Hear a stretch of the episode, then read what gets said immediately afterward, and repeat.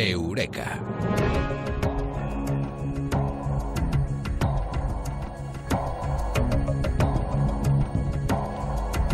Y ahora averiguaréis por qué Eureka esta noche con la reina del desierto, Comado Martínez. Amado, muy buenas. Buenas noches, de Princesa Tuareg iba yo en Nochevieja, con Hey. españolito y todo. Que es que hace muy poquitas horas estabas ahí en el Sahara, estábamos eh, juntos en el Sahara, en el desierto más grande del mundo, al comienzo del desierto, entre bereberes y entre tuaregs. Bueno, los tuaregs eh, son bereberes, eh, pero entre la gente del desierto, los hombres libres, ¿no? Los hombres libres, una maravilla. Yo todavía no me he podido desprender de la retina esa imagen mágica esa noche que pasamos allí con todos los amigos que nos acompañaron. Y ese desierto de 9 millones de kilómetros cuadrados. Hay gente que se piensa que es menos, porque se piensa que el Sáhara es solo la parte occidental, y es el desierto más grande del mundo, cubre todo el norte de África y además está en constante crecimiento. La verdad es que fue una experiencia extraordinaria estar eh, contigo ahí, aunque el cielo se nubló, ¿eh? Y creo que la última vez fue hace unos eh, 2.000, 2.500 años y fuimos nosotros desde España y el cielo se nubló. Y de poco lleve, ¿te imaginas? Jolines, no llueve aquí, llueve en el desierto, ¿no? Pero a cambio, a cambio tuvimos una luna preciosa, una luna inmensa, o sea, era, yo creo que era de fábula, de verdad. Yo me sentía como en, en los cuentos de las mil y una noches, lo digo. Además, hice un vídeo, todos nuestros oyentes, bueno, los tuiteros que quieran verlo, luego lo van a poder ver, que me acuerdo que se lo mandé a una amiga y lo vio tantas veces porque decía, es que estoy fascinada con esa luna que teníais allí. Una luna espectacular, el halo de la luna se veía, la luna eh, sorteaba eh, las nubes, las nubes eran eh, delgadas, eh, no llovía, insistimos, eh, por eso es el desierto, ¿no? Que porque no llueve, ¿no? Pero nos preguntamos, ¿ha nevado alguna vez ahí? Pues por extraño que parezca, sí. Y desde que nosotros tenemos registros tecnológicos y de memoria, porque al igual ha nevado muchas veces antes, ¿no? Pero en, en 1978, el 18 de febrero, fíjate, el año que nací yo, en el 79, nevó, nevó en el desierto.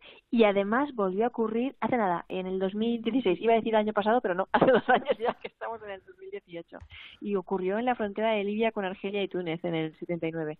Y imagínate qué espectáculo. Si alguien puede buscar alguna foto en, en, internet, yo estaba buscando, imagínate el contraste de esas arenas ocres, esos tonos leoninos con ese blanco de la nieve. Es un espectáculo para la vista.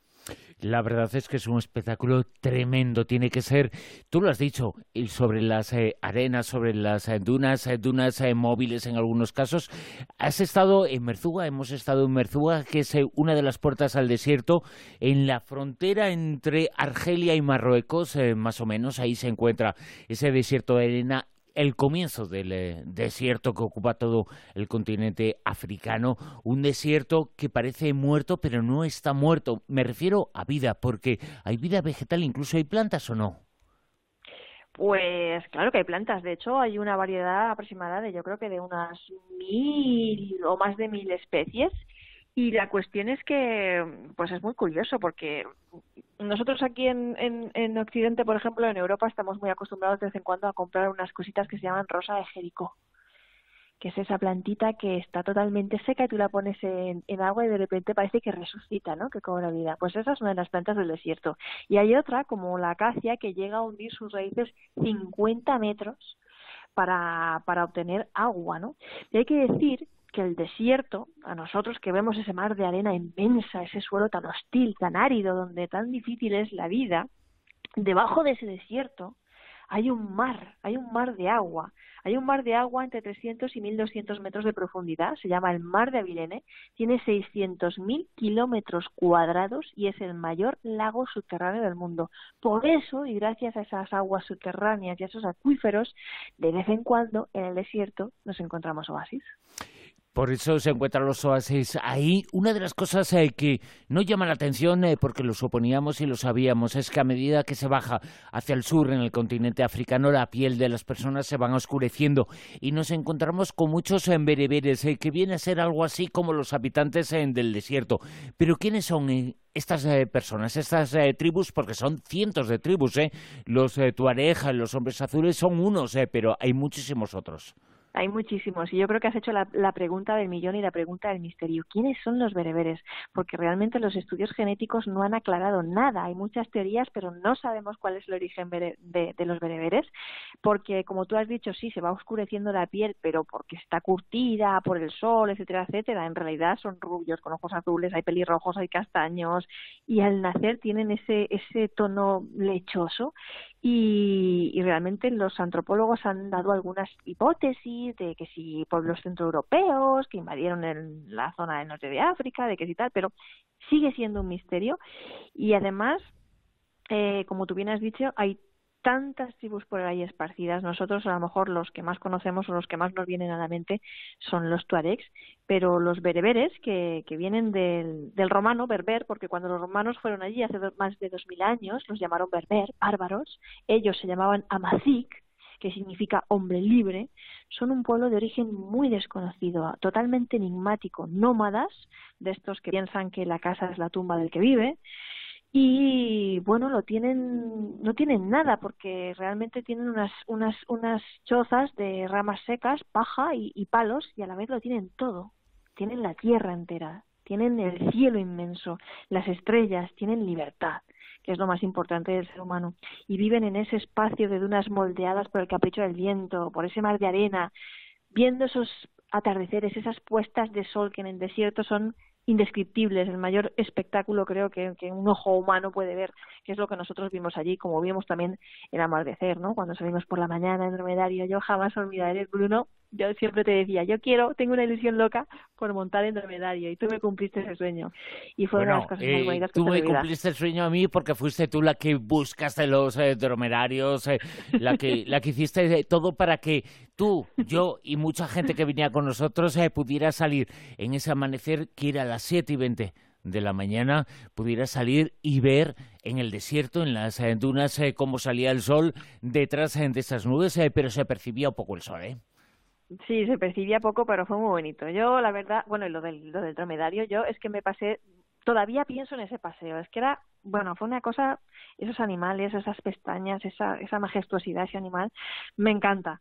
Y bueno, el tema de los bereberes, que, como te decía, no conocemos su origen, pues eh, tampoco conocemos el origen de su lengua materna, que es el tamazic, y realmente los tuareg, son los más fascinantes bajo mi punto de vista y los que más llaman la atención porque los llaman los hombres azules, los abandonados de Dios, ellos se llaman Imosag.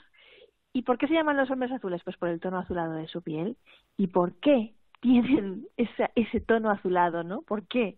Ese insólito color azul de su piel.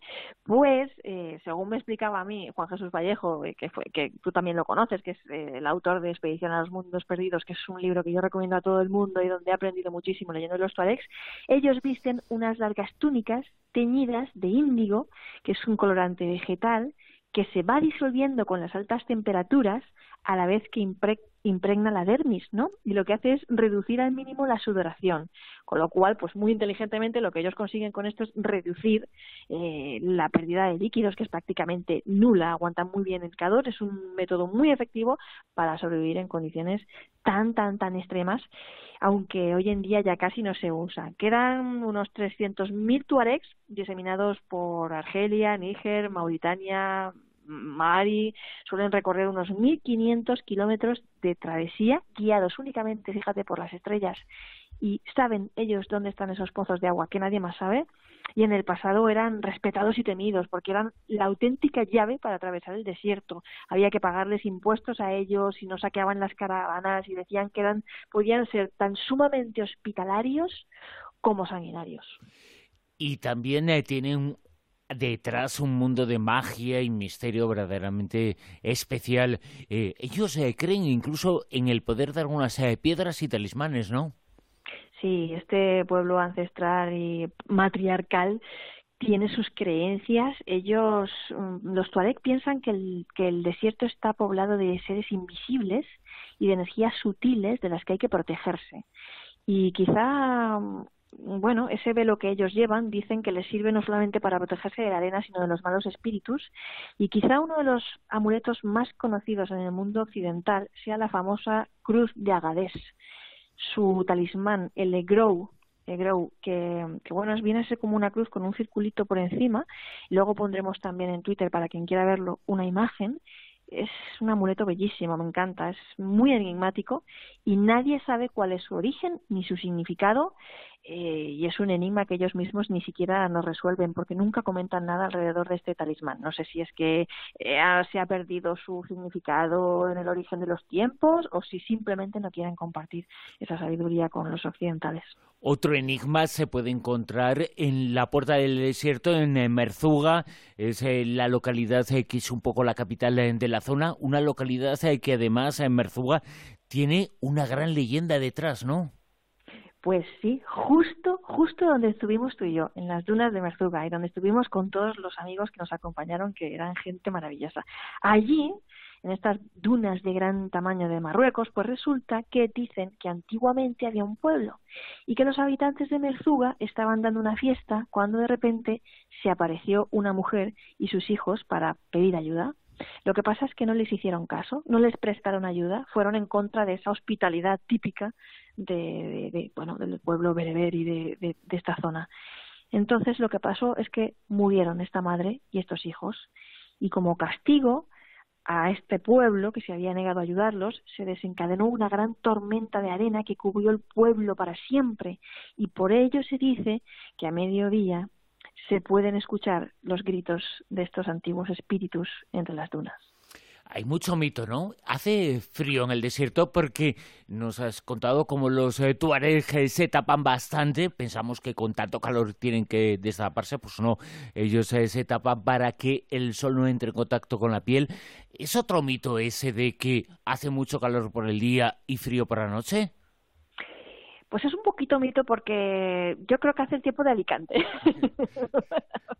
Realmente. Y si viento, ¿eh? Hace mucho calor por la mañana o a mediodía y por la noche bajan las temperaturas, ¿no? Y en el desierto bajan y a veces bajan abajo cero, pero una cosa así como de menos tres, ¿sabes? Tampoco es una cosa que diga hay menos 20 grados como en Siberia, porque si no estaría nevado, ¿sabes? Pero, pero no bajan tanto, es agradable y se puede soportar. Además, nosotros estuvimos mm, con el privilegio de estar acompañados por unas personas que nos prepararon unas jaimas muy equipadas, con unos edredones de, de realmente abrigos y, no pasamos nada de frío. Y habían unas hogueras allí, unas lucecitas, vamos, estuvimos, yo por lo menos no pasé nada, nada de frío, cero. Es impresionante cómo los eh, bereberes eh, conocen las telas, eh, los materiales, porque esas jaimas uno puede pensar en el tipi clásico, no, es que son espectaculares y bueno, miren eh, lo que es eh, la tela, cada una de las eh, paredes, centímetros y centímetros, ¿eh? Aislantes, o sea, es increíble cómo saben manejarlo, tú lo has dicho, es que te arman una tienda de campaña totalmente con unos materiales, unas telas aisladas, o sea, es que nada, no corre por ahí un ápice de, de, de frío, es increíble, están muy, muy bien equipados y sobre todo son personas y gentes muy hospitalarias. Y nosotros pasamos allí una tarde maravillosa, todavía me acuerdo, Bruno, todo el grupo estábamos allí, los 22 que éramos, pues eso, hablando bajo la luna y contándonos historias, conociéndonos y pasando momentos maravillosos. Hablaremos eh, más largo y tendido de ese viaje. Has conocido todo Marruecos eh, y evidentemente has estado en Nochevieja, Año Nuevo, ahí en el desierto de Merzuga. Estamos contando algo sobre sus habitantes, sobre los bereberes, eh, sobre los tuareges que allí nos encontramos, sobre muchas cosas que se encuentran en ese lugar, pero ese país que está muy pocos eh, kilómetros del nuestro, es fascinante y sería eh, un error eh, perdérselo y dejarse llevar por las creencias que pueden ser varias, bastante y muy negativas. Es fascinante, yo he tenido la suerte de verlo por, con mis propios ojos y saber lo que es. Jamás me habría pensado, imaginado que es así. Y, y, sí, que realmente hemos recorrido sitios fascinantes, maravillosos, donde incluso se han rodado películas impresionantes y donde han sido allí y bueno, supongo que habrá más días para ir contando algunos de los lugares y misterios y sitios bonitos en los que hemos estado. Por supuesto que lo contaremos eh, y lo haremos aquí en Eureka con la reina del desierto, con Mado Martínez. Eh, Mado, muchas gracias. Un abrazo inmenso.